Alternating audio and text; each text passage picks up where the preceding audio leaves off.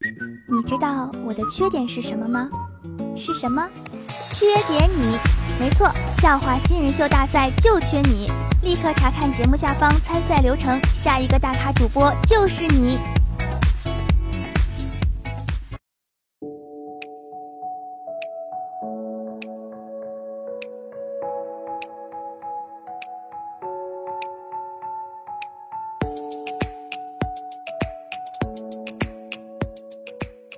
春有百花，秋有月，夏有凉风，冬有雪。喜马拉雅里有我，感谢可爱的你又来收听白丝女神秀。我依然是你们肤白貌美、声音甜、帝都白美就差富的无毛女神小六六。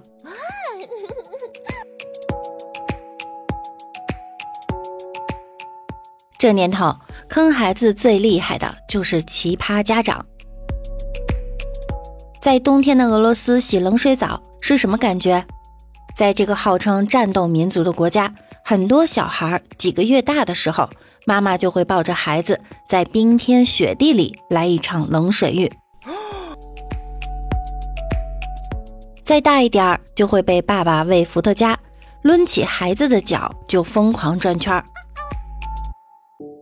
要知道，俄罗斯的冬天零下二十几度的天气都是司空见惯。最冷的地方属东西伯利亚奥伊米亚康，那里的一月的平均气温为负四十六点四度，史上最低仅为负七十一点二。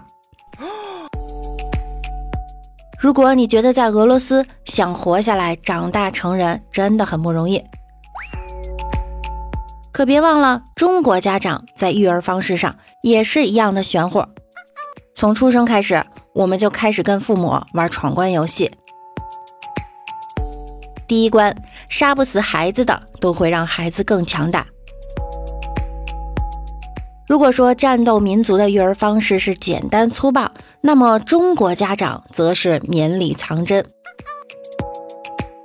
拥有着神一般逻辑自洽的他们，常常打着爱的旗号，坚持着自己独到的育儿方法论。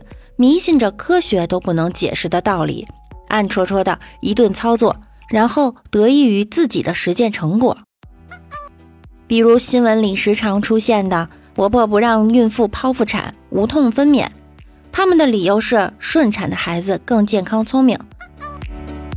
有的更是摆出一副“要是你们给我孙子整傻了，我跟你们没完”的架势。放话，你们说生孩子疼？我又不是没生过，这种听多了倒不算惊奇。还有些厉害的婆婆，等着孩子一出生，就以迅雷不及掩耳之势给孩子疯狂挂黄连水，旨在增强孩子的抵抗力，预防感冒发烧。孩子哭声越大，他们越高兴。但凡有常识的孩子父母，在这个时候就会强力的制止。要是遇上糊涂的育儿新手，那就是跟着长辈一起迷，一旦他们得逞，准会晃晃手中的瓶子，骄傲地笑着说：“看看啥事儿没有，孩子哭完了就好了嘛，还更健康。”不少长辈认为孩子的母亲的初乳有毒，孩子是不能喝的，那他们喝什么？孩子的爸爸或者爷爷马上端来了奶粉加啤酒，没错，就是啤酒。在他们的潜意识里，孩子越小的时候接触到酒精，未来能持场酒局千杯不醉。加上奶粉营养又补钙，一举两得。况且啤酒还能美容呢。除此之外，新生的孩子不仅马上会被刮掉胎发，大一点就往孩子头发上抹鸡蛋清儿，恨不得做出鸡蛋挂面的效果。这样。孩子以后头发才能长更多。还有家长在孩子小的时候使劲捏孩子鼻子，让鼻子坚挺；拽耳朵，让耳朵长得更有福相；睡硬枕头，头型会更好看；给新生儿绑腿，让腿变得更直。不能用尿不湿，会变成罗圈腿。一旦孩子发烧惊厥，家长就更厉害了。尤其是爷爷奶奶喜欢轮番上阵，化身华佗，给孩子刮痧、捂汗、掐人中、拧胳膊，甚至像容嬷嬷一样用针扎手指头放血。有的孩子被使劲捂汗，导致脱水死亡。在这样的家庭环境中长大的孩子，可以说是经历了九九八十一难呀。第二关，家长迷恋成功学，疯狂拔苗助长。孩子长大一点，家长发现孩子的成长已经慢慢超出了自己的经验值，这下怎么办？简单，向他人学习，借鉴先进的成功学的经验。恰恰又有那么一批家长，非常的好为人师，热心助人，只要自己的孩子有一点出息。他们的父母就会将其归结于自己的育儿方式有多么的正确，然后集策成书，广而告之。应该有不少九零后还记得，曾经有位火得不得了的哈佛女孩刘亦婷，如同别人家的孩子一样，存在于自己的童年里。那时候，刘亦婷的成长经验被各大中小学当成一种教育模式，疯狂的输出。记录其成长轨迹的哈佛女孩刘亦婷，在当年是家长必读物。说起残酷训练，刘雨婷母亲也让她挑战过极限卧冰。刘雨婷的母亲这样记录细节：第一分钟感觉还可以，第二分钟就觉得刺骨的疼痛。我拿起一封说明书看，转移注意力。第三分钟，骨头疼得钻心，我就用大声读说明的方式来克服。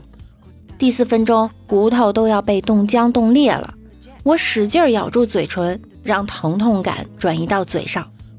第五分钟，手变轻了，也不那么疼了。第六分钟，手只有一点疼了，而且稍微有点麻。第七分钟，手不疼了，只觉得冰冰的，有点麻木。第八分钟，手完全麻木了。我不而民间有些人认为，卧冰不仅可以训练意志，甚至还可以减肥。但是，这样既炫耀又小家子气的训练，却被不少家长学得神乎其神，恨不得自己的孩子也变成天才。要是不满意，则指着自己不争气的娃就骂。你看看人家一个女孩子卧冰都不怕，还能考上哈佛。即便是不看成功学书的家长，也对成功有谜一样的向往。一名八零后农村青年张宇，就将他六岁的儿子旺旺捧为网红。六岁娃喝两瓶啤酒，五岁娃会走钢丝。某直播平台上，他走钢丝的日常训练直播，粉丝数已经破万了。孩子走红之后，张宇说：“那一路他很自豪。儿子，是你带着爸爸一起飞的哟。”第三关，楚门的世界。为什么不让孩子成为独立的个体呢？幸好有的家长非常清醒地认识到，孩子应该像稻田里的稻谷一样，自然饱满的灌浆和成熟，而不是拔苗助长呀。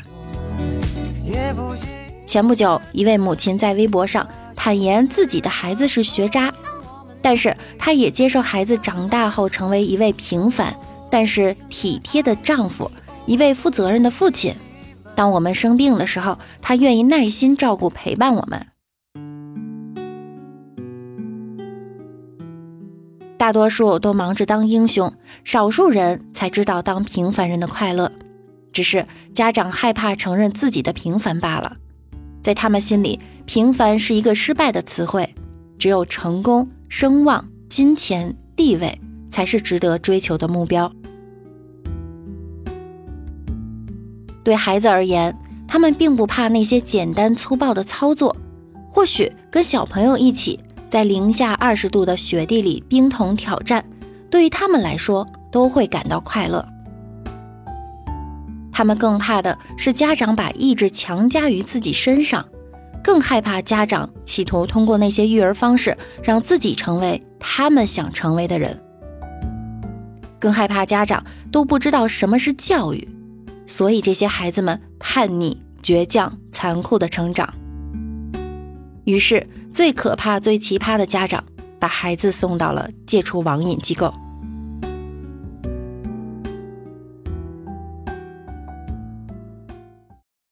好了，在上期的节目中呢，我们给大家留了一个话题，是你听过最好笑的新闻是什么？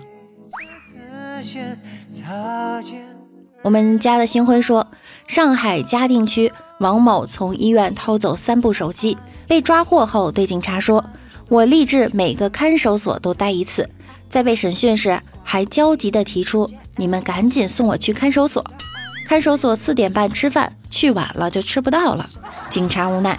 待会儿买给你吃的，是不是因为看守所的饭菜太香了呢？广西柳州一男子酒驾被查，他竟对交警说：“我天天都要搞一点酒的，没酒开车不稳，也对不起爸妈。”原来该男子的名字叫韦某九。韦某说：“爸妈给他起的这个名字，就是希望他以后天天能有酒喝。”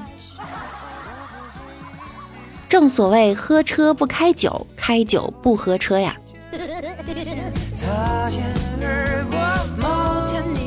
在黑龙江哈尔滨开往大连的一趟高铁上，一袋装满现金的背包被民警发现。随后，一男子着急来认领。原来，该男子陪朋友取完钱后，朋友将装钱的背包落在了男子的车上，于是。该男子乘高铁准备把钱送还给朋友，结果又落在了高铁上。二十万现金，心想了，你们是有多嫌弃我呀？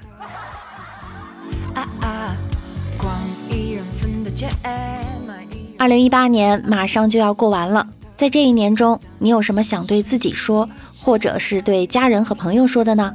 在评论下方留下您的文字吧。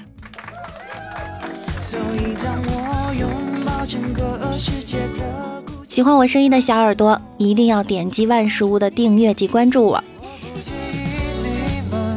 我们的互动 QQ 群是六七三二七三三五四，欢迎大家来分享生活中的趣事儿和囧事儿。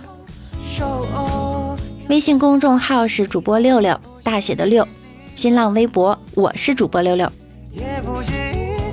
大家可以在喜马拉雅首页搜索主播六六，进入我的主页就可以看到我的直播预告啦。我每晚九点也会在喜马拉雅直播间等着你们哟。想要更多的了解我，就来直播间和我一起互动吧。让冬天不再寒冷，我会一直陪着你们。好啦，那我们下周见啦，拜拜。不经意这次先擦肩而过，某天我们总会遇到对方，然后说好骄傲。